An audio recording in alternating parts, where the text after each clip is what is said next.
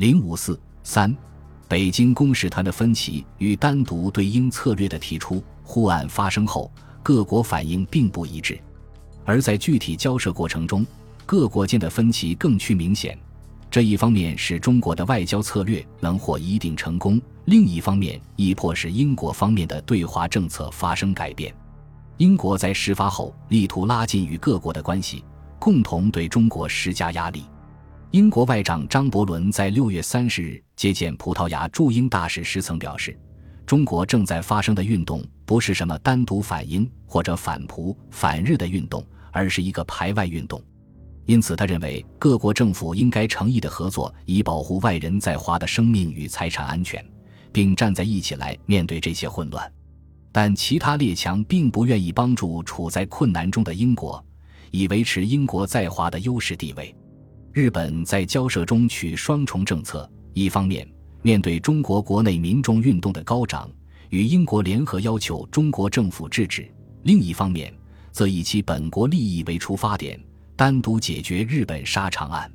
当时日本正处于闭源外交时期，非常清楚中美两国对日本经济的重要性和中国民族主义的变革，因此当时日本外交路线似有对华缓和之倾向。事发之初，日人曾有袒护租界工部局之意，但是在十日左右，日政府即训令其驻华公使及上海日领事。要求对沪案暂持旁观态度，而对于日沙场案，则准备单独解决。美国方面认为五卅事件牵涉到列强在华共同利益，故取与英、日两国协调的政策，不想单独行动。但在一些具体问题上，其态度较应缓和得多。而法国基于自身利益的考量，对中国的态度较为缓和。法公使马泰尔自护案开始。其态度极较友好。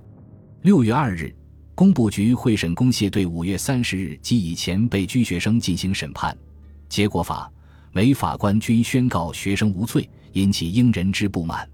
十三日，六国委员团在调查时发现一份一九一九年以来即已存在的由租界工部局警务处制定的秘密动员令，使得英国以外的其他各国委员对租界工部局的观感顿时趋坏。是故有十五日北京公使团排斥上海领事团参与中方交涉之电令，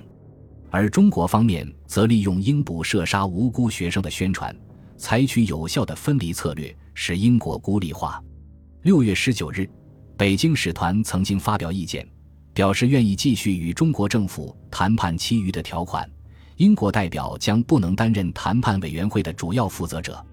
但是在花英人认为其他列强想牺牲英国的利益来谋求与中国的和好，日本亦不同意其在北京代表的意见，表示不参加交涉委员会，而中方则立即成立了一个强大的委员会与各国谈判。二十三日，六国委员在返回北京后，将调查结果撰成报告书，并经使馆会议通过，但英国恐报告书的发表将正视其责任，极力阻止公布。然法国公使马泰尔仍将报告原文寄往巴黎公布，引起英国的不满。七月六日，在使团会议上，意、日、美等国公使均同意对中国稍作让步，遂根据六国委员之报告，通过三项决议：一、上海工部局总巡麦坚应即免职；二、工部局董事会应严加谴责；三、开枪支捕头爱活生应依法严办。并即以使团名义训令上海领事团持公共租界工部局即日实行，否则得解散董事会，予以相当处分。但英外长张伯伦获悉后表示强烈反对，并力阻其实行。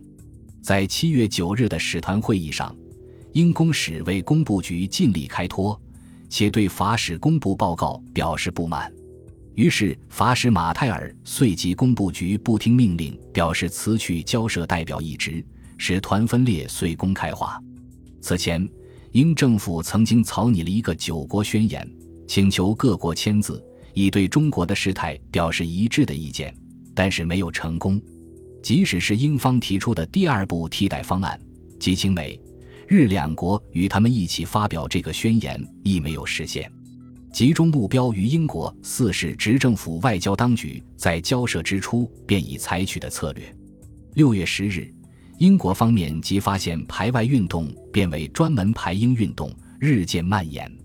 十三日，外交部致英国代使的照会亦暗含单独对英交涉的意味。汉口事件与杀鸡事件发生后，单独对英的呼声更高。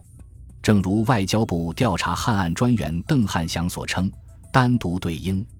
一可使范围缩小，易于持久；二能使英人直接感受痛苦，不难就范；三政府与人民亦能趋于一致。政府对外既坚持到底，不稍退让，则人民自然谅解，乐为后盾。四利用外交生政治作用者，政府人民能沟通一气，亦无间隙之可乘。使团分裂后。单独对英之主张虽有外界之呼吁，正式成为执政府运用的策略。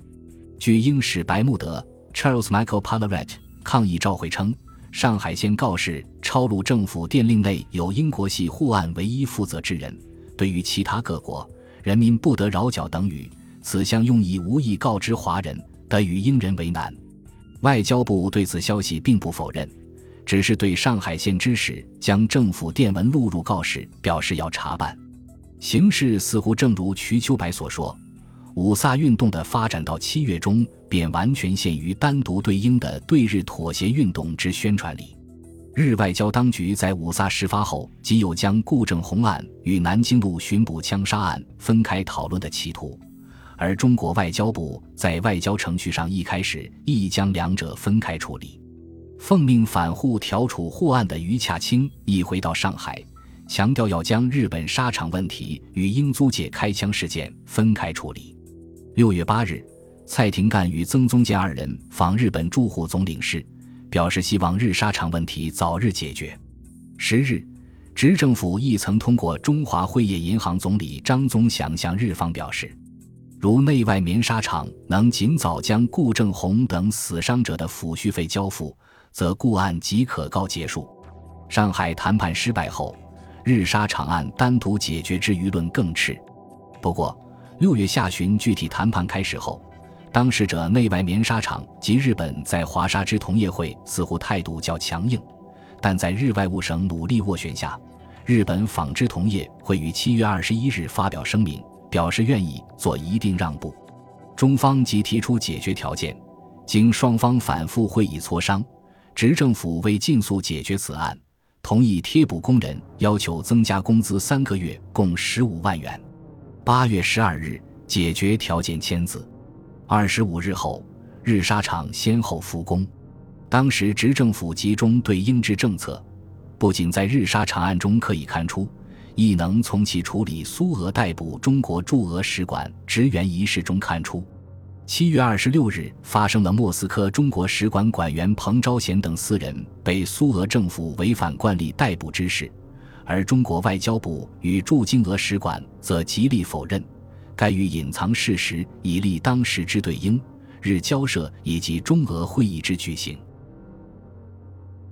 本集播放完毕，感谢您的收听，喜欢请订阅加关注，主页有更多精彩内容。